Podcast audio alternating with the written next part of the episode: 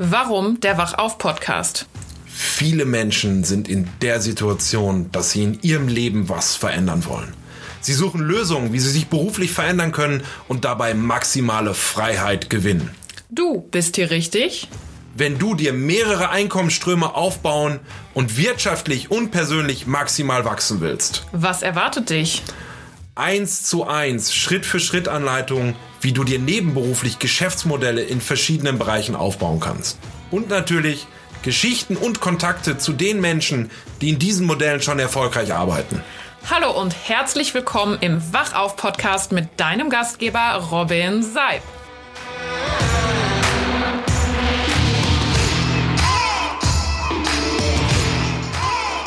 Herzlich willkommen zu einer neuen Podcast-Folge im Wachauf-Podcast. Und ja, wie ich schon angekündigt habe, sind wir heute im Thema Immobilien angekommen und der Titel dieser Folge ist, wie kannst du mit Immobilien starten? Und dazu habe ich mir einen ganz, ganz besonderen Gast eingeladen, den Nils Eifler. Ihr habt ihn in einer vorherigen Podcast-Folge schon mal gehört. Und ich mag ihn einfach nochmal kurz vorstellen, weil er einfach so ein geiler Typ ist. Nils ist nämlich 37 Jahre jung, zweifacher Familienvater, hat mal als Bankkaufmann angefangen, dann duales Studium im Steuerrecht gemacht und war danach Finanzbeamter. Ich kenne noch die Zeiten, wo er nebenberuflich aus dem Keller raus Eiweißdosen verkauft hat. Und ja, 2016 hat er den Schritt in die Hauptberuflichkeit gemacht, ist heute äh, Gesellschaft und Geschäftsführer der Sinop GmbH, ein absoluter ja, Spitzenkandidat aus der Fitnessbranche und vor allen Dingen ist er im Immobilienbereich unterwegs und ein privater Multiunternehmer, Gesellschafter und Geschäftsführer in 18 Firmen. Für mich ist er aber wirklich ein guter Freund, Geschäftspartner und Mentor in allem und ein absolut loyaler Mensch und Familienvater. In diesem Sinne, herzlich willkommen, Nils Eifler. Hallo! Hallo! Da, geht, da geht mir mal eine ab, wenn du mich so vorstellst. Ihre Ihre gebührt, oder? Ja. Hol uns doch noch mal ganz kurz da rein. Ähm, ich meine, du hast dich ja schon mal in der letzten Folge so ein bisschen vorgestellt, aber wer ist Nils Eifler denn eigentlich heute? Weil viele kennen dich ja nur als Unternehmer und noch gar nicht so sehr im Immobilienbereich. Ja, also der der Schritt vom Selbstständigen zum Unternehmer äh, äh, war für mich gleichbedeutend damit, dass das Wirtschaftsgut, mit dem ich dann handle, gar nicht mehr das, das Entscheidende ist, sondern wie ich das Unternehmertum dahinter. Und ähm, das, deswegen ist es jetzt halt zufällig, sage ich mal, Immobilien unter anderem geworden. Wir machen ja auch noch ne, Grundstückshandel in den USA. Äh, in vielen anderen Bereichen bin ich da auch noch unterwegs.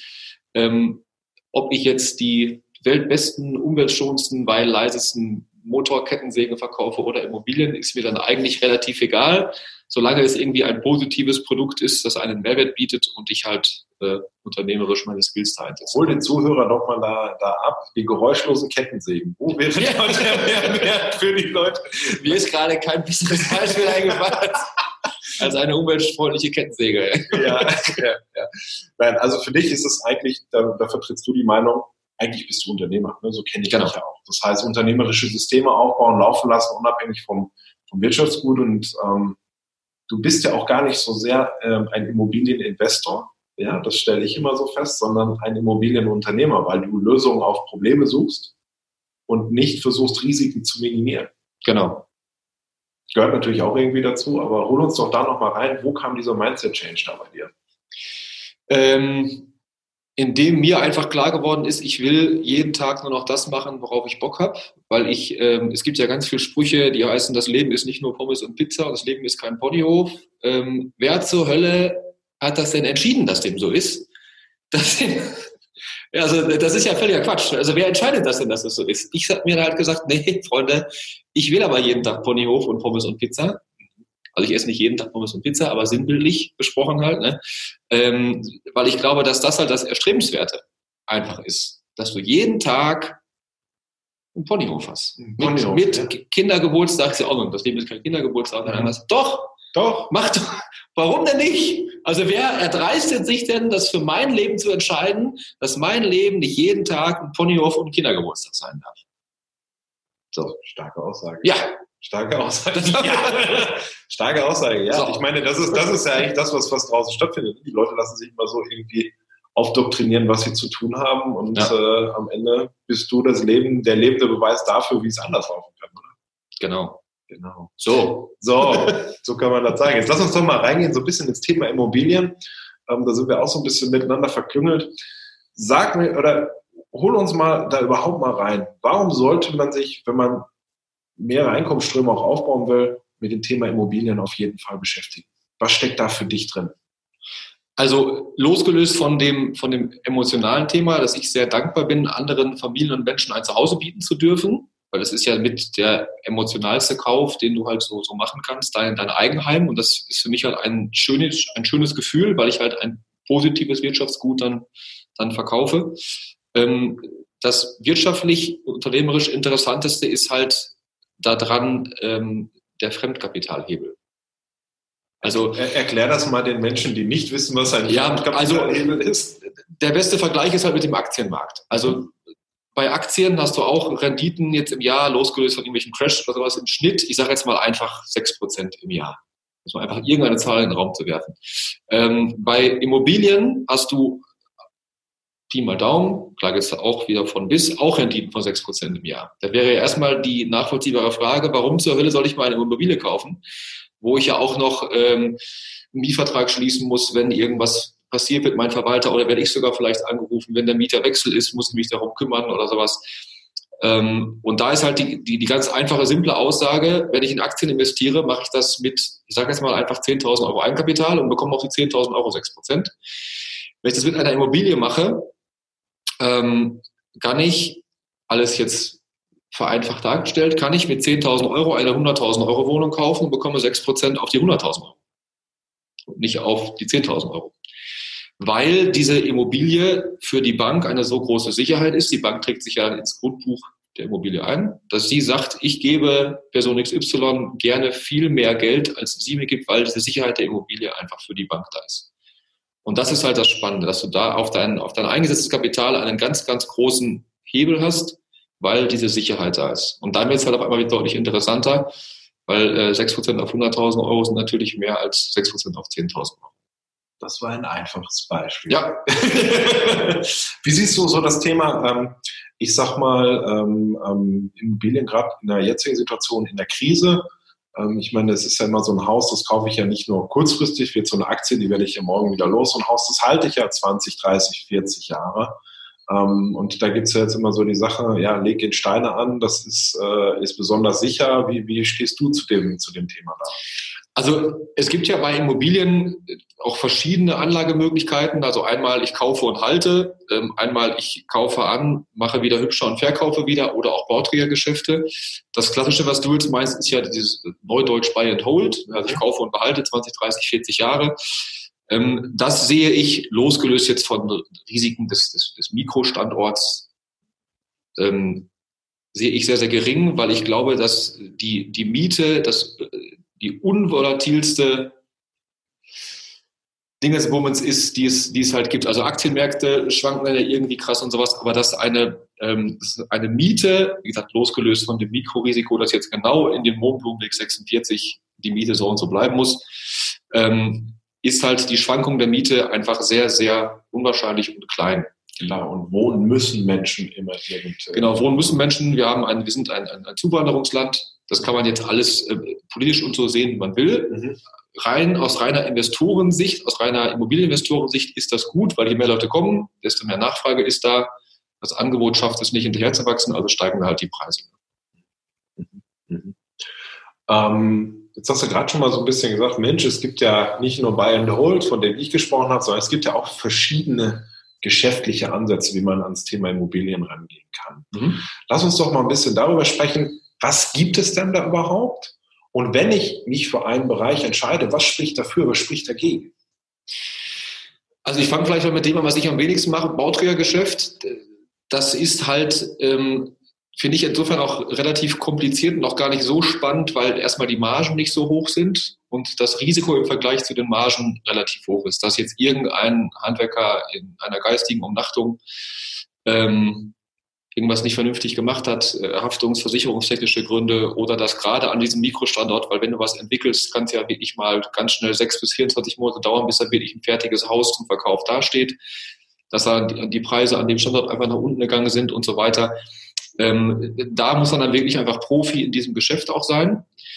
Die anderen beiden ähm, Dinge wie jetzt Buy and Hold und Fix and Flip, also ich habe ganz klassisch bis äh, Mitte letzten Jahres nur Buy and Hold gemacht. Also ich kaufe jetzt etwas, vermiete es und behalte die Immobilien ganz normal.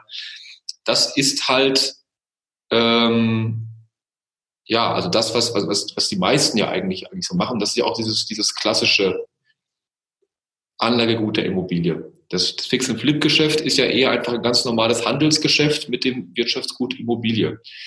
Ähm, was da einfach das total Spannende ist, dass du äh, auch aufgrund des Fremdkapitalhebels wieder mit, äh, mit Summen jonglieren kannst, die, ähm, ja, da kann man am liebsten nackig über den Marktplatz laufen den halben Tag weil du halt die Renditen natürlich auch auf diesen hohen Betrag bekommst. Also wenn du jetzt, ich sag mal, ähm, zwei, drei Wohnungen für 500.000 Euro Gesamtinvestitionskosten kaufst und dafür 20 Prozent, 20 Prozent mehr wieder verkaufst, ist das 100.000 Euro.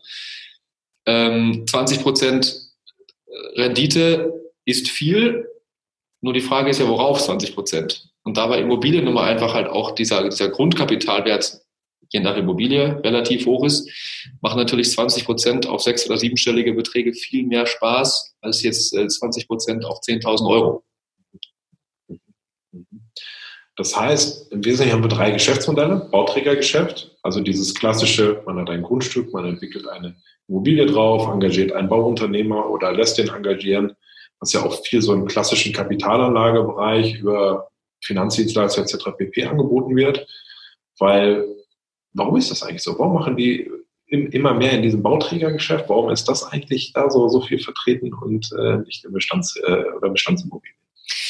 Das hängt ja ganz stark davon ab, wer das eigentlich, äh, also wer ist mein Kunde? Das ist ja eigentlich bei jedem, also bei jedem Geschäft äh, die Frage, wer ist hier mein Kunde? Und äh, dafür gibt es nun mal auch die Kunden, die halt sagen, ich will mit nichts was am Hut haben. Ich will ein neues Objekt haben. Das heißt, ich habe keinen Sanierungsstau, da kann kein Dach kaputt gehen und wenn doch, gibt es halt eine Gewährleistung des Dachdeckers ähm, so rundum Sorglospakete, da sage ich mal, sind die klassischen Kunden halt vor allen Dingen Ärzte. So, die sagen, okay, ähm, ich gebe mich mit einer geringeren Rendite zufrieden, weil natürlich geht so ein rundum Sorglospaket immer zu Lasten der Rendite, weil das ja irgendjemand ja auch bezahlen muss und das ist dann halt der, der Käufer in dem, in dem Augenblick. Ähm, für mich wäre sowas halt total uninteressant, weil ich ja einfach auch ein bisschen mehr in das Thema reingehen möchte und mir dann die Rendite da einfach auch, äh, einfach auch zu schwach wäre. Jetzt hast du ja im Moment, also, oder gehen wir nochmal, wir haben ja das Buy-and-Hold-Geschäft, Fix- und Flip-Geschäft. Wir haben ja zumindest in den letzten zwei, drei Jahren einen Markt erlebt im Immobilienbereich, der sehr hochpreisig war, gerade in den A-Lagen, exorbitant hochpreisig. Also wenn wir mal in die großen Städte, München, Hamburg, Düsseldorf etc. pp. gehen. Wie siehst du so da das, die Entwicklung mit den hohen Marktpreisen? Was ist da deine Meinung zu? Weil viele sagen, ja, in Immobilien kannst du sowieso nichts mehr kaufen. Also ich bin eher grundsätzlich der Meinung, wenn alle Leute sagen, das klappt nicht, dann zeige ich eigentlich nur ganz gerne, dass, dass, es doch, dass das doch klappt. Ähm, also gerade wenn einfach viele Menschen sagen, ey, das klappt eh nicht, dann ist ja bei denen schon mal einfach immer die Klappe zu. Also die, die, also nicht, nicht der Mund zu, sondern dann ist halt diese, okay, ich mache das mal, das meine ich mit Klappe zu. Weil für die das Thema direkt erledigt ist, ah, ist eh uninteressant. Und dann kann ich dir aus eigener Erfahrung einfach sagen, gerade dann gibt es doch halt noch hervorragende Möglichkeiten, irgendwas zu machen. Also, was ich dir sagen kann, ist, es wird nicht funktionieren, dass du in Berlin oder in München in absoluter Toplage äh, irgendwo auf Immo-Scout einen Inserat findest, dass der ultra ist. Äh, und wenn, ist sowas halt nach 90 Sekunden verkauft. Also, also wirklich. Ich äh, arbeite ja auch damit mit Leuten zusammen, dass es wirklich nach 90 Sekunden verkauft. Also, ähm, das, das wird halt, das wird halt nicht passieren. Ähm, der große Unterschied ist nur halt bei Aktien hast du halt einen unglaublich transparenten Markt. Du guckst ja einfach, Beispiel Allianz-Aktie, kann ja jeder sehen, was ist die wert jetzt. Mhm. So, und dann gibt es halt ein Angebot und Nachfrage und dann ist der Preis jetzt gerade halt so. Ähm, bei einer 100 Quadratmeter Wohnung in, äh, in Frankfurt in der Schlossstraße, äh, 90er Baujahr, gibt es keinen transparenten Markt, sondern ist, der Markt ist da halt sehr, sehr intransparent. Ähm, gerade weil ja auch nicht immer der, der Verkaufsgrund des Verkäufers ist, ich möchte möglichst viel Geld haben. Manche, manche müssen unglaublich schnell verkaufen, manche haben, sagen einfach, ich habe die Schnauze so voll, mein Mieter ist ein Arschloch, ich will da nichts mehr machen, einfach weg. Die verzichten dann aber halt auch auf Geld, um einfach halt sich dieses, dieses Problem für sich loszuwerden. Manche haben damit einen, einen äh, Erben zum Beispiel was und finden halt diese ganzen Dokumentenkrieg total scheiße dann hilfst du halt diesen Menschen, denen du denen das abkaufst, obwohl du es halt für einen günstigen Kaufpreis einkaufst. Hast du aber das Problem des Verkäufers gelöst. Und dann ist es ja halt nicht weil denen ist das Geld in dem Moment halt nicht wichtig. Die wollen einfach ihr Problem gelöst haben. Mhm. Das ist ein ganz, ganz interessanter Ansatz. Also äh, zu sagen, ich gehe raus und jag dem 0,3% Rendite hinterher. Also ich, ich jag einem möglichst großen Hebel hinterher. Zu sagen, ich gehe erstmal da rein und löse ein Problem von irgendjemandem. Ja, genau. das ist ja, glaube ich, das auch. Ich meine, du bist ja auch viel auf Seminaren unterwegs. Die meisten Menschen stellen sich diese Frage ja nicht. Ja. Die gehen nur in die Sachebene rein und sagen, okay, ich analysiere, analysiere sachlich den Markt, ich mache sachlich dies, aber die überlegen sich nie, wessen Problem kann ich denn eigentlich lösen? Ja, genau. Und darum geht's. Also so funktioniert halt Geschäft, indem du in der Lage bist zu erkennen, was ist das Problem meines Gegenübers und wie kann ich ihm helfen, dieses Problem zu lösen. Ja. Es gibt ja halt auch ähm, Leute, von denen ich gerne mal Immobilie gekauft hätte, deren Problem in Anführungsstrichen war, ich möchte möglichst viel Geld hierfür haben. Und dann kann ich halt nicht helfen. Das ist ja auch überhaupt nicht, überhaupt nicht wild. So, dann, dann, sorry, dann, dann kann ich dir nicht helfen. Ne? Das eine ist ja halt, ist ja halt die Geldgeschichte und das andere auch, also ähm, ich möchte ja auch Geschäfte machen, die mir halt Spaß machen an der Stelle. Und mir macht es halt Spaß, wenn ich jemand anderem helfen konnte oder ein Problem lösen konnte. Dann habe ich halt einen guten Deal gemacht und auch ein gutes Gefühl dabei. Ist halt eine Kombination, die natürlich schön ist. Ne? Ja. Ja, und das sind, glaube ich, die zwei, zwei entscheidenden Sachen, die du jetzt gesagt hast. Zum einen, löse das Problem eines Gegenübers. Ähm, und zweitens, hab Spaß einfach an der Sache. Ja, genau. arbeite dich da rein, finde dich da rein. Ähm, weil sonst ist es zum Scheitern verurteilt, weil auf Krampf ist da noch keiner richtig groß nach vorne gekommen, oder? Ja, das ist ja auch, also was ich ja immer wieder predige, tue Dinge, die du tust, nicht des Geldes wegen. Also wahrscheinlich wiederhole ich mich jetzt, aber also ich finde Geld total das kann man, glaube ich, gar nicht, nicht, ja. nicht, äh, nicht oft genug sagen. Also ja. ich, ich finde Geld wundervoll, weil du mit Geld so tolle Dinge anstellen kannst für andere Menschen als auch für dich selber. Ähm, das ist nun mal einfach so. Klar.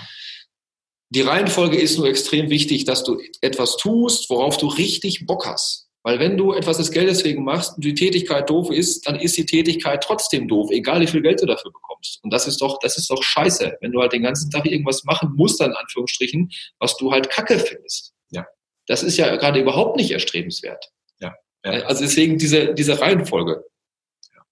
Das heißt, wenn wir jetzt nochmal so ein bisschen, ein bisschen da reingehen, ähm, wir haben ja im Wesentlichen zwei Geschäftsmodelle, die du auch arbeitest, die man, wenn man startet und nicht gerade Arzt ist, also ohne jetzt auch die Ärzte irgendwie runterzuziehen, ja, also die sicheren Objekte ähm, im Bauträgergeschäft, das heißt, wir haben ja Fix und Flip und wir haben ja Buy and Hold. Und es ist ja, glaube ich, bei den meisten Menschen das Thema, dass sie gerade am Anfang relativ wenig Kapital zur Verfügung haben. Mhm. Ähm, was würdest du jetzt mal an dieser Stelle raten, wenn ich jetzt sage ich mal, ich habe mal 5, 10, 15.000 Euro gespart, irgendwie, ich glaube, das ist ja so ein Betrag, den sich jetzt jeder mal vorstellen kann. Und ich habe jetzt Lust, was mit Immobilien zu machen und damit vielleicht auch wirklich einen Einkommensstrom aufzubauen und nicht ein einmaliges Investment. Wie würdest du da vorgehen? Also das Wichtigste, was aber meiner Meinung nach in jedem Geschäft das Wichtigste ist, ist, dass du dich erstmal damit beschäftigst, wie funktioniert dieses Geschäft eigentlich. Mhm. Und das heißt halt, dass du das mit dem Zahlen, Steuerrecht, betriebswirtschaftlich, äh, teilweise ja auch ähm, BGB-Geschichten, dass du es einfach halt ein bisschen verstehen musst, was da rechtlich und vor allen Dingen ähm, wirtschaftlich halt funktioniert. Mhm. Weil du kannst ja nur sagen, der Deal ist gut oder schlecht, wenn du weißt, was das eigentlich so heißt. Also bei Fix and Flip ist es ja noch relativ einfach. Da ist ja einfach nur Ankaufspreis plus alle Kosten, die ich habe, und dann der Verkaufspreis und dann ziehe ich das alles ab. Mhm. So, und das ist immer das Gewinn. Relativ einfach. Dreisatz. Noch nicht mal. Noch nicht mal drei Sätze, zwei Plus, Plus und Minus. Ja, ja, ja, das, ist, das, ist, echt sehr, sehr einfach. Bei Buy and Hold ist es halt ein bisschen komplexer, da kommen viel mehr steuerliche Aspekte dazu. Ähm, teilweise mit, wenn du es auch als natürliche Person kaufst, mit steuerfreien Veräußerungsmöglichkeiten nach zehn Jahren, teilweise sogar auch schneller, wenn du selbst drin gewohnt hast, mit Abschreibungsmöglichkeiten, Sonderabschreibungsmöglichkeiten und so ein ganzer kleiner Radatsch. Was halt ähm, teilweise extreme Auswirkungen auf betriebswirtschaftlich haben kann für, für, dieses, für dieses Objekt. Wenn du das nicht verstanden hast, ähm, dann solltest du das halt nicht machen. Mhm. Du, du, kannst ja nicht irgendwas machen, wovon, wovon du dann einfach keine Ahnung hast. Und deswegen ist das Wichtigste, also bevor du jetzt mit 5 oder 10 oder 15.000 Euro ähm, erstmal einfach irgendwas machst, setze dich damit auseinander, wie funktioniert dieses Geschäft. Und wenn du das, wenn du das verstanden hast, dann bin ich ja immer der Freund davon, dann Knallgas. Ne, dann halt wirklich, dann halt wirklich Attacke machen. Und ähm, ich glaube auch, dass man sich da so, so, so ein, ähm, es sind einfach zwei völlig verschiedene Geschäfte. Also Buy and Hold und Fix and Flip sind einfach aus meiner Sicht völlig unterschiedlich. Es ist halt nur zufällig dasselbe Wirtschaftsgut. Mhm. So, mhm. Das eine ist halt, wie gesagt, ein Handelsgeschäft und das andere ist halt eher eine Vermögensanlage, die jetzt nicht passiv ist, aber ja auch nicht dauernd aktiv. Mhm. Also, mhm. ne, so. Das heißt, ganz klar, wenn, wenn ich starten will, erstmal mit der Materie beschäftigen. Ja, und da gibt es äh, ja auch, also auch kostenlos total viel guten Content bei YouTube, in Podcasts, ähm, den du wirklich kostenlos bekommst. Ne? Das äh, ohne Ende kannst du dir stundenlang da Content reinziehen, um einfach zu verstehen, was da eigentlich erstmal so passiert. Ja, und ich sage mal, an der Stelle ist natürlich eins auch ganz entscheidend, wenn ich mich für, für einen Wirtschaftszweig entscheide, dann habe ich jetzt zwei Möglichkeiten. Entweder ich hole mir all das Wissen selber rein oder ich suche mir einen Partner, ja, äh, mit dem ich, äh, der vielleicht gewissen Lücken, die ich habe, die ich ne, also nicht lösen kann. Und vor allen Dingen, wenn ich selber mache, muss ich auch investieren ja, in das selber. Also klar kriege ich kostenlos viel Wissen, aber mal ein Buch zu kaufen, vielleicht mal einen Online-Kurs oder ein Seminar zu besuchen, um einfach dieses Wissen zu kriegen, weil auch wenn es erstmal nur 5, 10 oder 15.000 Euro ist, muss man sich immer die Frage stellen, wie lange habe ich dafür gespart, das anzuhäufen? Ja, genau. Und als private Person 10.000 Euro zu haben äh, nach Steuern, da musst du halt schon ein bisschen was für getan haben. Das ist, genau. dann, das ist dann einfach so. Nur es wäre halt auf der anderen Seite halt auch gefährlich, das in irgendeine Bude jetzt reinzupacken, gerade weil das irgendwie einfach nur cool ist oder so, ohne genau zu wissen, was ich da eigentlich tue und ohne ausgerechnet zu haben, wann kriege ich denn was eigentlich wie wieder. Ja. ja. So. Okay. Ja. Heißt, Vorbereitung, Planung ist erstmal das halbe Leben. Und dann steigen wir an. Jetzt habe ich 10.000 Euro. Was sollte ich jetzt damit tun, damit ich da Geld mit verdiene? Ja, äh, kaufen. ich meine, ich habe ja die Entscheidung, du hast ja zum einen dieses, ähm, dieses Fix and Flip, das ist ja mehr ein Handelsgeschäft. Jetzt korrigiere mich, wenn ich, wenn ich falsch liege. Es ist natürlich eine smarte Art und Weise in einer relativ kurzen Zeit, zwei, drei, vier Jahre, wirklich, wenn ich Renditen habe, 20 Prozent oder sonst was, eben durch den Fremdkapitalhebel, ähm, dass ich unheimlich schnell mein Cash stacke. Ne? Also, ja. dass ich, dass ich, dass ich äh, einfach Bargeld aufbaue. Es geht in den meisten Fällen auch deutlich schneller als zwei, drei, vier Jahre. Mhm. Ähm, also ich sag mal, relativ schnelle Deals gehen so von Geld weg bis Geld kommt wieder vier Monate, wenn alles ziemlich optimal läuft. Im Normalfall kannst du sagen, äh, sechs, sieben Monate ist, ist so Durchschnitt. So, also bei mir jetzt halt, ne? Das mhm. kenne ich auch irgendwie ein bisschen unterschiedlich, aber das ist so, ähm, das ist so das. Also auf Fix und Flip gesehen ist es ähm, so, wenn du, du musst ja mit der Bank sprechen, mhm. weil mit 10.000 Euro kannst du ja schlecht äh, also ich glaube, in Deutschland gibt es kaum was, was du für 10.000 Euro kaufen kannst. Und wenn, dann möchtest du das nicht haben. ähm, Bei Ratze in der Dortmunder Nordstadt. ja, also ich, also ich, glaube, dass es da auch wichtig ist, ähm, wenn du mit deinem Banker sprichst, dass du nicht die Wörter Fix und Flip oder Handel in den Mund nimmst, weil viele Banken finden das einfach doof. Mhm. Weil da ja auch wieder, wieder die Frage ist, was hat denn die Bank eigentlich davon? Mhm. So. Ähm, bei mir ist es mittlerweile anders. Ich gehe da halt sehr offen hin und sagen, äh, das und das und das mache ich, das und das kann ich, kann ich euch bieten. Ähm, ich möchte, dass ihr das und das und das verdient, weil ich weiß, das ist euch wichtig. Mhm. Also dreimal quasi gesagt, was für die jetzt gut ist und was denen wichtig ist und sowas. Und dafür brauche ich dann das. Das, das ähm, kann ich jetzt mittlerweile machen. Anfangs würde ich halt immer mit einem Banker sprechen und sagen, ich möchte gerne ein, ein Objekt kaufen als Kapitalanlage. Ähm, ich möchte es ganz gerne variabel finanzieren und ähm, Punkt. Also ich würde da nie lügen. Das finde ich auch sehr, sehr wichtig, dass du halt die Wahrheit sagst. Ähm, und wenn das Ding halt nach fünf, sechs Monaten wieder verkaufst, wird der Banker wahrscheinlich auch fragen, okay, wieso ist denn da passiert? Und ja, ich habe halt ein ganz tolles Angebot jetzt bekommen und deswegen muss ich es wieder verkaufen. Und irgendwie stelle ich gerade fest, das klappt ja echt ganz gut. Können wir da nicht auch länger zusammenarbeiten? So vielleicht. Weil wenn man erstmal zu den Bankern kommt und sagt, hier, ich mache jetzt Fix and Flip, dann fragen die auch, ja, wie viele Jahre machen Sie das denn schon? Zeigen Sie mal ein paar Bilanzen Ihrer Fix and Flip Unternehmen oder sowas kann man dann ja nicht, wenn man ja gerade erst anfängt. Und natürlich sagen dann viele Banker, das ist schön, komm wieder, wenn du es ein paar Mal gemacht hast. Ja, aber ich kann es ja nicht machen, wenn ich kein Geld kriege, um das so zu machen halt. Ne? Mhm. Das ist also ein Tipp auf jeden Fall bei den Banken da, äh, so ein bisschen starten zu können. Ansonsten halt über Co-Investments. Lass, lass uns mal ganz kurz da reingehen zum Thema Banken. Da war ja gerade wieder ein ganz wahnsinnig wertvoller Nugget drin, den wir am Anfang schon hatten. Also gib den Menschen, was sie brauchen oder was sie wollen und du kriegst das zurück, was du brauchst. Das steckt ja so ein bisschen mit drin, diese, genau. diese, diese, diese Nummer. Wenn wir uns mal über die Banker unterhalten an der Stelle, gib uns da doch mal einen Einblick aus deiner Erfahrung, jetzt gerade wenn ich starte, was wären denn die Gründe, warum die Bank sagt, ich sollte das erste Objekt jetzt finanzieren? So aus deiner Sicht. Ähm, hilf mir jetzt aber ganz kurz. Also wie, wie, ich, ich fange jetzt an, ich lege 10.000 Euro auf den Tisch und gehe zur Bank und sage, ich möchte eine Immobilie kaufen. Was könnte denn den Banker zufriedenstellen? Was sind so da die Hauptgründe, die, ähm, die so ein Banker dann hören würde? Kann okay, also ein Banker ist ja auch Kaufmann, mhm. ne, also sagt der Name ja auch schon, der ähm, natürlich auch seine Zahlen irgendwo erfüllen muss und dafür sorgen muss, dass halt dem Unternehmen, das ist der Bank, wirtschaftlich gut geht. Mhm. Das geht halt einmal dadurch, ähm, das biete ich mittlerweile immer proaktiv an, dass wenn wir variabel finanzieren Geschichten, dass ich halt immer über eine Bearbeitungsgebühr, die ich proaktiv anbiete. Mhm. Ich sage, nehmt 1 über 1,5 Prozent des Darlehensbetrages, die bezahle ich euch. Der, der Zinssatz ähm, ob du jetzt zwei oder drei Prozent Zinsen zahlst bei der Laufzeit von vier Monaten, das ist eigentlich auch scheißegal. Das ist Jucke. So, mhm. ne? ähm, nur das findet die Bank halt doof, wenn die halt nicht eine, eine Einmalgebühr quasi, quasi bekommt. Oder was sie teilweise auch vereinbaren, ist eine, ähm, ein Mindestzinsertrag. Mhm. So. Das heißt, sie sagen, wir geben dir Darlehen X, jetzt aus den 10 machen wir 100.000 Euro und wir möchten aber Minimum Minimum 5.000 Euro, 5 Euro daran verdienen. Als Beispiel ja. jetzt. Ja, so ja. Ne? Ähm, und dann kann ich jetzt ja einfach wieder als, als Investor sagen, okay, die 5000 Euro, um in dem Beispiel jetzt zu bleiben, wahrscheinlich werden es eher drei oder dreieinhalb sein oder so, ähm, diese muss ich jetzt halt in meine Investitionskosten mit einberechnen. Mhm. Das heißt, wenn ich dann jetzt für, für 110.000 Euro eine Wohnung kaufe, ähm, natürlich 8.000 Renovierungen und, und so weiter, äh, muss ich halt die Zinskosten ja auch mit einberechnen halt. Und das ja. kann ich ja einfach tun. Sagen, okay, der Deal rechnet sich oder rechnet sich halt nicht. Wenn sich nicht rechnet, kaufe ich halt ein anderes Objekt. Das an der Stelle. Nur wenn die Bank halt, wenn du der Bank halt auch schon proaktiv ähm, anbietest, wir können auch gerne eine einmalige Bearbeitungsgebühr machen, damit sie sich da auch sicher fühlen. Ich, ich schätze ja auch ihre Arbeit sehr und finde das toll. Sie haben ja eh die gleiche Arbeit, ob wir jetzt ein halbes Jahr äh, das Darlehen machen oder für 20 Jahre, ist ja für die Bank die gleiche Arbeit. Also die Objektprüfung, die, die ganze Marktfolge, das Backoffice, die ganzen Unterschriften, der ganze Gedöns. Ähm, weil wenn die Bank Bock darauf hat, mit mir Geschäft zu machen, und das merke ich halt gerade, ich arbeite gerade wirklich mit vielen Banken zusammen, ähm, und die haben alle Bock darauf, mit mir Geschäft zu machen, weil ich halt denen das gebe, was denen wichtig ist. Und das ist halt neben solchen Sachen wie halt Höflichkeit und Zuverlässigkeit und, und sowas, ist es halt, dass ich dafür sorge, dass die Geld verdienen.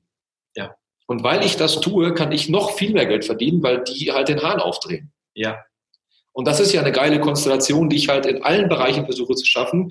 Win-Win-Situation. Mhm. Weil das, äh, also wie cool ist das, wenn man ein Konstrukt schaffen kann, wo alle die ganze, also oder beide Parteien einfach was davon haben an der Stelle. Ja, und ich weiß ja, so hast du deinen ganzen Fix- und Flip-Prozess aufgebaut. Genau. Ja, das heißt, sowohl die Bank vorne, die kriegt es, der Makler kriegt das, was er braucht. Am Anfang, der kriegt zum Beispiel eine schnelle Abwicklung von dir, weil du über deine Finanzierungskonstrukte sein Problem gelöst hast. Ja. Ja, du hast am Ende Handwerker drin, die äh, einfach schätzen, dass die viel Arbeit von dir kriegen und die werden im Preis auch nicht unbedingt immer gedrückt.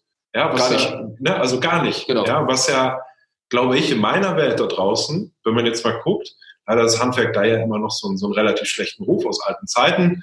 Ähm, die kann ich schön drücken, der Handwerker ist nichts wert, aber scheiße, Mann, unterhalte ich mal mit den Leuten im Immobilienbereich. Was suchen alle? Ja, die suchen alle, alle gute Handwerker. So, genau. Und da muss ich natürlich sehen, wenn ich jetzt so ein Fix-and-Flip-Ding mache, dass ich alle Kosten mit reinbringe und dass ich das dann auch bei den Maximalkosten auch rechne. Weil sonst genau. ist es kein gutes Objekt. Ja, das heißt, ich muss einen vernünftigen Ertrag haben, einen guten Einkaufspreis und sollte auf dem Weg, wo ich mit Menschen arbeite, immer sehen, dass ich deren Bedürfnisse erfülle. Und wenn die mit Geld zu tun haben, muss es in die Gesamtkalkulation mit rein. Genau. Gut. Jetzt habe ich meine ersten vier, fünf Flip-Deals gemacht, habe da meine 100.000 Euro auf der Seite liegen.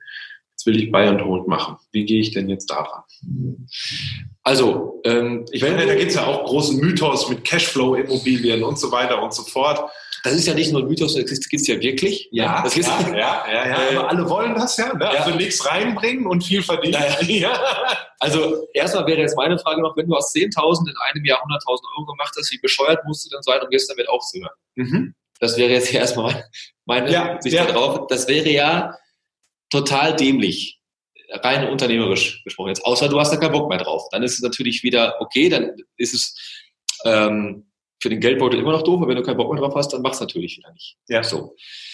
Wenn du dann in den beiden Hautbereich. Auf dem Ponyhof. Ja. und, und eine Frittenschmiede. Ja. Nein, also wenn du ähm, dann äh, oder auch vorher in den Buy and Hold Bereich ähm, rein möchtest, die meisten machen ja auch beides. Ich mache ja auch beides, nur halt schon mit dem Fokus auf Fix und Flip, weil mhm. mir das einfach Spaß macht und ich das auch einfach mittlerweile extrem gut kann. Mhm. So, ne? Ähm, Ja, also auch da gibt es wieder verschiedene Ansätze. Ähm, also Häuser, die ich habe, da kippst du rückwärts wieder raus. Mhm. Weil, äh, also ich habe ein Haus, das ist in absoluter Toplage, da ist äh, ein Puff, direkt daneben eine Moschee, direkt daneben kommt mein Haus. Und der Puff Moschee Haus. Ja. Haus. Und äh, da gibt es auch zum Beispiel eine, eine Wohnung, die hat halt keine Türklinke, sondern die ist halt offen und der, die Matratze steht halt horizontal an der Wand mit Löchern drin. Und da wohnt aber jemand. Also sowas gibt's halt auch. Deswegen, da, da kippen halt viele rückwärts wieder raus. Mir ist es halt relativ egal. Die Substanz ist gut. Ähm, die Miete kommt pünktlich, weil in dem Fall kommt sie, wer hätte es gedacht, vom Amt. Ähm, da muss man aber halt irgendwie auch Bock drauf haben. Also es gibt ja auch viele Investoren, die sagen, nee, ich möchte aber halt nur äh, äh Hochglanz und schöne Wohnungen, wo ich selber einziehen würde und, und sowas. Ähm, klar geht das auch, dann aber halt zu Lasten der Rendite natürlich wieder. Ne? Also klar, je schöner das Objekt, desto, ähm, desto schlechter ist dann irgendwo auch der Faktor, der also wahrscheinlich ist an der Stelle einfach so. Da gibt es aber, glaube ich, auch nicht wirklich richtig oder falsch, mhm. sondern eher auch wieder das, was bin ich eigentlich für ein Typ und was habe ich da Worauf habe ich da, worauf habe ich, ich da sag mal, ganz wichtige Message da drin natürlich Emotionalität raus in dem Ja, ja, ja, ja. Ne? Also wenn genau. du, wenn du damit Geld verdienen willst, ist der emotionale Faktor ja überhaupt nicht wichtig, oder? Also für mich nicht, genau. Ja. Also für viele andere schon. Ich war jetzt, mhm. also heute Mittag noch in einem Mehrfamilienhaus, das habe ich gekauft, wollte ich direkt wieder verkaufen. Ähm, auch wieder so ein Ding, wo du nicht rückwärts rausgibst, aber wo du schon denkst, ja, ja, ja, ja, hier wohnt ihr zu sechs, das ist ja eine krasse Nummer ähm, wo eine Interessentin halt da war, die dann auch ähm, dachte, pff, aber den Boden hier muss ich ja neu machen. Ich denke, ja, du wohnst ja auch nicht hier. Das ist doch scheißegal, wie der Boden hier aussieht. Also so, dieses halt, ne? Ähm, ich glaube, dass es, also aus meiner Sicht, wie gesagt, dass die Emotionen auf jeden Fall raus müssen, weil die haben mit den Zahlen ja gar nichts zu tun.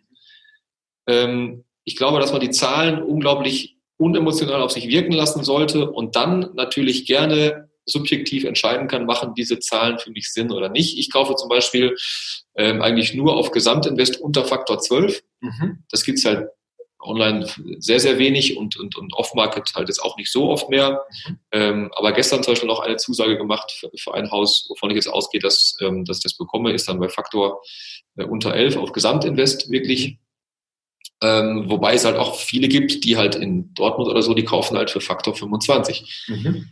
Wo ich mir auch denke, also soll ich dir mal einen Taschenrechner schenken oder was ist, also so, das ähm, auf den Cashflow bezogen ist es aus meiner Sicht halt eine Katastrophe, aus meiner Sicht. Mhm. Aus der Sicht der Käufer, solche Dinge gehen halt viel weg, offensichtlich nicht, weil sonst würden sie es ja nicht kaufen. Und es sind ja nicht, ähm, also nicht alle Käufer die sowas kaufen, können ja nicht, nicht rechnen oder sind doof oder sowas. Also aus deren Sicht passt das dann für die halt. Mhm. Ne? Also gibt ja einmal halt den, den Konstrukt, ich möchte gerne Cashflow-Immobilie haben, das andere Konstrukt halt, ähm, ich möchte gerne, gehe davon aus, dass es in den nächsten 10, 20 Jahren im Wert einfach massiv steigt. Das wäre nochmal ein anderes Konstrukt, wo man wirklich auch zu Lasten des Cashflows gehen kann. Oder auch ein drittes Konstrukt, was ja auch manche machen, wir spielen so ein bisschen Monopoly und sagen halt, ich finde es halt cool, wenn ich in der Lüner Innenstadt einfach da äh, 20 Buden gehören. Rechnet sich alles nicht, ist mir aber scheißegal. da kann ich ja, gibt's auch, aber da kann, kann, ich ja auch schlecht sagen, das ist jetzt falsch. Nee, das ja, ist ja. nicht falsch. Also aus meiner Sicht ist das finanzmathematisch falsch. Und für den anderen ist es ja aus was für Gründen auch immer richtig, weil sonst würde er es ja nicht machen. Und ich will mir nicht anmaßen, äh, solchen Monopoly-Spielern dann, äh, ähm, die ja offensichtlich dann auch irgendwo genug Chipse, Chipse her haben, sagen, äh, äh zu wollen, du machst da was falsch. Nee, also das möchte ich mir nicht rausnehmen. Mhm. Cool. Sehr, sehr viele Nuggets drin in dieser Folge. Also ich meine, der Zuhörer hat ja vielleicht schon die eine oder andere gehört. Also einmal ganz, ganz wichtig, immer unternehmerische Systeme aufbauen und sich mit der Materie beschäftigen. Dann ganz, ganz wichtig, gib anderen Menschen, was sie wollen und du wirst kriegen, was du brauchst. Ja. Und ganz, ganz wichtig, es gibt kein richtig oder falsch. Genau. Sondern es gibt immer nur den Rahmen, in dem du dich bewegst. Und ähm, dann überprüf dich immer selber, ist der Rahmen gerade der richtige für das Ziel, was ich erreichen möchte. Da sind wir wieder bei dem Thema, also dass du dir ein Ziel setzen musst. Weil ja. nur wenn du dein Ziel kennst, weißt du, ist das hier für mich gerade richtig oder falsch, was ich tue, um dieses Ziel erreichen zu können. Ja, ja, ja, ja. Das, äh, das stimmt. Jetzt, ähm, ich meine, wir unterhalten uns ja in diesem Podcast vor allen Dingen auch über nebenberufliches Aufbauen von, von Tätigkeiten. Ähm, jetzt haben ja viele bei Fix and Flip zum Beispiel große Ängste ja, vor dem, was, was, ähm, was auf sie zukommt. Ja? Also ich muss da irgendwie das Ding kaufen, ich muss das finanzieren, ich muss irgendwie sehen, dass das vermarktet wird am Ende, ich muss sehen, dass das renoviert wird und so weiter und so fort. Vielleicht gib uns doch noch mal so ein paar Tipps an die Hand oder dem Zuhörer, wie kann man das so aufbauen, dass ich das auch mit einem geringen Zeitaufwand betreiben kann? Weil du machst ja auch noch viele andere Dinge so am Tag. Ja, äh, indem du dich aus dem Operativen raushältst. Mhm. Das heißt, du gehst kein Laminat kaufen, mhm. du machst äh, anfangs die Besichtigung solltest du schon machen, um ähm, äh, also es sei denn, du bist da halt ein, ein, harter Hund in Anführungsstrichen. Dann mach auch die Besichtigung, dann schickst du halt jemanden, der besichtigt. Mhm. Ähm, der sich auskennt, der Experte. Der sich auskennt, genau. Also, also Expertise einbringt. Vielleicht da noch einmal, einmal die Trennung. Ähm, wenn du es unternehmerisch angehen willst, solltest du sowieso alles abgeben, außer die Entscheidung, kaufe ich dieses Objekt ja oder nein. Und die Gespräche mit den Banken, weil die wollen ja mit dir als, als mhm. Chef, Inhaber, Gesellschafter, wie auch immer, wollen ja mit dir diesen, diesen mhm. Deal machen. Ähm, dann suche dir für jedes Problem, das du, das du hast, einen Profi in diesem Problem. Mhm. Zum Beispiel, ich meine, bei dir war ja am Anfang, als du angefangen hast, das Thema, du konntest nicht einschätzen, wie hoch sind die Renovierungskosten. Erzähl genau. doch mal dem Hörer, wie du das gelöst hast. Dann kriegt er mal ein Gefühl, was du damit meinst. Also ich hatte zwei große Probleme. Ich konnte den potenziellen Verkaufspreis nicht abschätzen mhm. und die Handwerkerkosten nicht abschätzen. Mhm. So, also habe ich einfach zu jeder Besichtigung anfangs, die ich dann auch anfangs selbst gemacht habe, Handwerker mitgenommen und Makler, die es nachher für mich verkaufen sollen. Zu jeder Besichtigung. Und denen dann auch vorher gesagt, Leute, passt auf, ähm, ich bin euch super dankbar, dass ihr jetzt hier Zeit in mich investiert und ich weiß, dass Zeit ein sehr, sehr wertvolles Gut ist. Ich habe hier vor, ein großes Konstrukt aufzubauen und dafür kriegt ihr jetzt halt ohne Ende Aufträge, wenn wir das hier ans Laufen gebracht haben. Mhm. Und das ist halt, ähm, die haben halt dann jetzt ohne Ende Aufträge bekommen von mir einfach an der Stelle. Also zu jeder Besichtigung habe ich äh, die mitgenommen meine Einrichterin, die, die Susanne auch, ähm, und habe alle drei dann immer kurz gefragt, was für einen Verkaufspreis schaffen wir hier? in der Besichtigung noch. Ein Handwerker braucht, was brauchst du ungefähr, plus minus 10 Prozent. Susanne, was kostet hier das Staging? Dann kamen einfach Zahlen da, dann habe ich halt, noch nicht mal drei Satz, habe ich einfach subtrahiert im Kopf und dann kam halt quasi ähm, das raus, was ich zahlen kann, als ich meine, meine persönlich gewollte Marge auch noch abgezogen hatte, kam halt der maximale Kaufpreis raus, den ich zahlen konnte. Den habe ich dann halt äh, sofort vor Ort geboten ähm, den, entweder den Eigenkapitalnachweis oder die Finanzierungsbestätigung der Bank mitgenommen, damit der Makler, der dann an mich verkauft, auch weiß, okay, der Junge ist vorbereitet und der will und der kann auch. Und so habe ich dann angefangen und halt dann ohne Ende Deals. Der, der Part, ne? wieder, wieder also, also auch da immer ganz, ganz wichtig für den Zuhörer. Ja? Das heißt, bereite die, die, die Sachen vor. Ja? Such die, lauf so Prozesse mal virtuell durch geh mal besichtigen. Schau, was kommt da auf dich zu. Und dann mhm. find Lösungen auf Probleme. Ich glaube, die Hauptprobleme fürs Fix und Flip, was du gerade erläutert, dann ganz wichtig, immer wieder die Mehrwertargumentation bringen. Bau mit den Leuten eine Vision auf. Was hast du vor? Und lass sie an der Vision teilhaben und sie mitgehen. Ja, so wie du das auch gemacht hast. So, ich baue hier was Großes auf, geht mit mir den Weg, weil auf einmal hast du ein ganz großes Team an Spezialisten, die mit dir arbeiten ja. und die für sich einen Mehrwert haben und du hast für dich einen Mehrwert und zusammen hebelt ihr. Genau. Ne? Genau. Das ist ja das Starke. Funktioniert es in Bayern Hold ähnlich? Bist du da ähnlich vorgegangen oder wie, wie, wie läuft das Geschäft für dich? Äh, Bayern Hold, ich habe halt vor zehn Jahren irgendwann mal meine erste Wohnung gekauft. Ähm, da gab es noch nicht so viel, was jetzt auf YouTube oder, oder äh, ich glaube, es gab noch nicht. Gab es da schon mal Podcast? Ich glaube, es gab. Äh, ich glaube, es gab noch nicht einen Podcast vor zehn Jahren oder vielleicht. Das war auch gleich eine Frage, die erfolgreichste App der äh, Fußball-WM 2006. Ja, es gab keine Apps.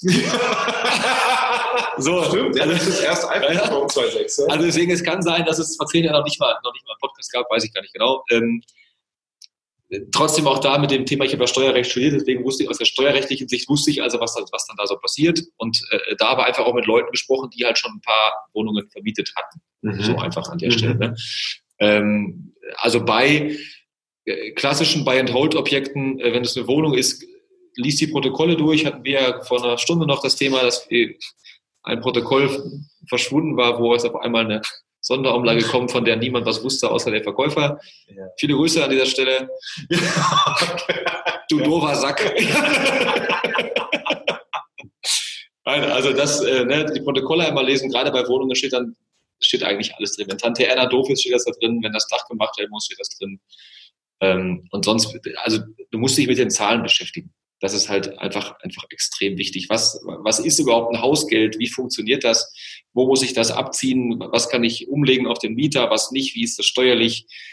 Ähm, das ist halt beim Buy and Hold noch viel wichtiger als bei Fix and Flip. Aber Buy and Hold hast du halt nicht mal eben auf den Immobilienwert 10, 20 Prozent Marge im Jahr, mhm. sondern äh, nach Steuern, ähm, wenn du ein, ein, ein gutes kaufst, vielleicht zwei oder drei Prozent oder so. Mhm. Und ähm, wenn du da halt kleine Fehler machst, dann bist du halt mal eben schnell da, dass du halt monatlich was draufzahlen musst nach Steuern. Mhm. Das äh, kann Sinn machen, wenn man, man muss es nur wissen und verstehen, dass dem auch so ist. Mhm. Ja.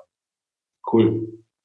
Also wäre deine Empfehlung eher, wenn ich jetzt anfange, ne, um mal in den Gang zu kommen, Marktübersicht zu kriegen, sich mal mit Fix und Flip zu beschäftigen?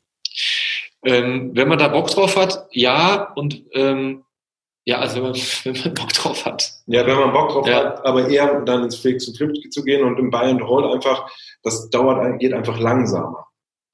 Also vom Ertrag her geht's langsam. Vom Ertrag, ja, das ja. meine ich. Das ja, meine genau, genau. Also, ne, ich meine, es gibt ja da auch zwei Arten von Menschen. Die einen, die können sehr langfristig denken, die anderen wollen kurzfristig ein Ergebnis haben. Ja. Also wenn ich ein kurzfristiges Ergebnis will, gehe ich eher ins Fix und Flip, um das vielleicht so abzurunden. Ja. Und wenn ich ein langfristiges Ergebnis will, dann gehe ich ins Buy and Hold um ja da einfach dann auch ähm, auf, die, auf die lange Sicht Cashflow zu erzeugen. Ich würde auch gar nicht entweder oder sagen. Mhm. Also ich, ich, ich bin halt der Meinung, dass ähm, also beides macht auf jeden Fall Sinn. Cool. So. Mhm. Äh, die Frage ist halt, wie, gesagt, wie, wie du es für dich selber einfach einbaust. Mhm. Das ist, das ist ja das, ja das Wichtige einfach. Ne? Ähm, also ich mache auch beides, wie gesagt. Viele Partner von mir machen auch mit Fokus viel mehr auf Buy and Hold, ähm, wo ich mir dann auch mal denke, verkauf die Bude doch einfach wenn jetzt, ja, die, also die, als Beispiel ist, also ein konkretes Beispiel, ähm, die macht ähm, zwischen 7.000 und 8.000 Euro nach Steuern pro Jahr damit Überschuss mit dem Objekt. Also ist viel Geld, ganz klar, alles gut. Ähm, macht, hat aber keinen Verwalter, also wird auch noch angerufen, wenn Wasserhahn tropft, wo ich mir auch denke, was zur Hölle? Warum lässt du dich denn anrufen, wenn Wasser mag, ne? Ja, also, ja, genau. Ist man ja, ja einsam und steht auf ja. den Anrufen. Das kann ja sein. Das, das, weiß ich nicht. Das, das ist Kaufpreisangebot. Ähm, nagelt mich jetzt nicht genau darauf fest. Äh, 150 oder 175.000 Euro Gewinn könnte sie es machen. Wo ich mir auch denke, du musst jetzt also 25 Jahre, also den, den, den, den Gewinn, den du in 25 Jahren machst, 25 mal 7 ist, ne, 175, ähm, den könntest du auf einen Schlag jetzt haben und du, warum verkaufst du denn diese scheiß Bude jetzt nicht? Also wo ist denn da diese Relation? Aber das ist wieder dieses, die Zahlen stehen objektiv da und die subjektive Interpretation dieser Zahlen. Nicht bei jedem Einzelnen. Ja. Ich mir denke, das kannst du nicht behalten für den, für den Kurs. Das geht gar nicht. Doch, weil sie halt eine andere Brille aufhat. Und da kann ich jetzt nicht sagen, das ist aber falsch. Ich kann da wieder nur sagen, für mich ist es falsch, weil es überhaupt keinen Sinn macht, aus meiner Sicht. Für sie aber schon. Hm. Ganz, ganz wertvoll. Jetzt sind wir so ein bisschen am Ende angekommen. Ich ziehe mal so ein kleines Resümee für, für unsere Zuhörer. Heißt, wenn ich mich mit Immobilien beschäftigen will, macht es Sinn? Ja. Erst recht ja. dann, wenn alle sagen, nein, ja. im Moment geht's nicht. Ja. Das zweite ist, wenn du startest, beschäftige dich mit den Dingen und guck, wo du Spaß dran hast. Und wenn du startest, schaff immer Mehrwert im Leben anderer. Ja. Und dann ist es kann es sensationell erfolgreich sein, sensationell nebenherlaufen und äh, ein ganz, ganz toller Baustein in deinem ganzen Konstrukt fahren. Genau. Nils, wir sind jetzt am Ende angekommen. Du kennst es. Wir haben ja immer so ein paar Abschlussfragen. Ja, und, äh, Die sind aber jetzt anders als letzte Mal, ne? Hm. Nö. Okay. wir können ja mal überprüfen, ja. Äh, ob da das gleiche bei Ja, bin ich gespannt. Und danach gehört das letzte Wort wie immer dir. Vielen Dank für deine Zeit. Danke, dass du, dass du bei mir im Podcast warst. Und dann hauen wir mal raus. Wenn du heute nochmal neu anfangen könntest, was würdest du anders machen? Ich würde von Anfang an unglaublich stark delegieren und viel mehr abgeben. Unternehmertum bedeutet für dich? Freiheit und Passion. Um ein erfülltes Leben zu führen, solltest du jeden Morgen aufstehen und Bock auf den Tag haben. Menschlichkeit ist für dich? Sehr wichtig und macht mir auch viel Spaß äh, menschlich zu sein. Also, ne, macht mir viel Spaß. Ja. Das ist gut, ist doch. Ja. Ganz, ganz wertvoll. vielen Dank für deine Zeit. Das letzte Wort ist deins. Ja, vielen Dank für deine Zeit äh, und vor allen Dingen wieder für diese sensationelle Ankündigung. Da geht immer runter wie Öl hier. Ich kann dir äh, das auch mal einsprechen. Ja, ja, ich schneide dir das raus. Dann, äh, ich höre das jeden Abend als Affirmation vom Pen gehen. ja, ja, ja, genau. Ähm, Ja, ich habe, also weil mich auch viele fragen, nein, ich biete keine Coachings an, weil mir es einfach keinen Spaß macht.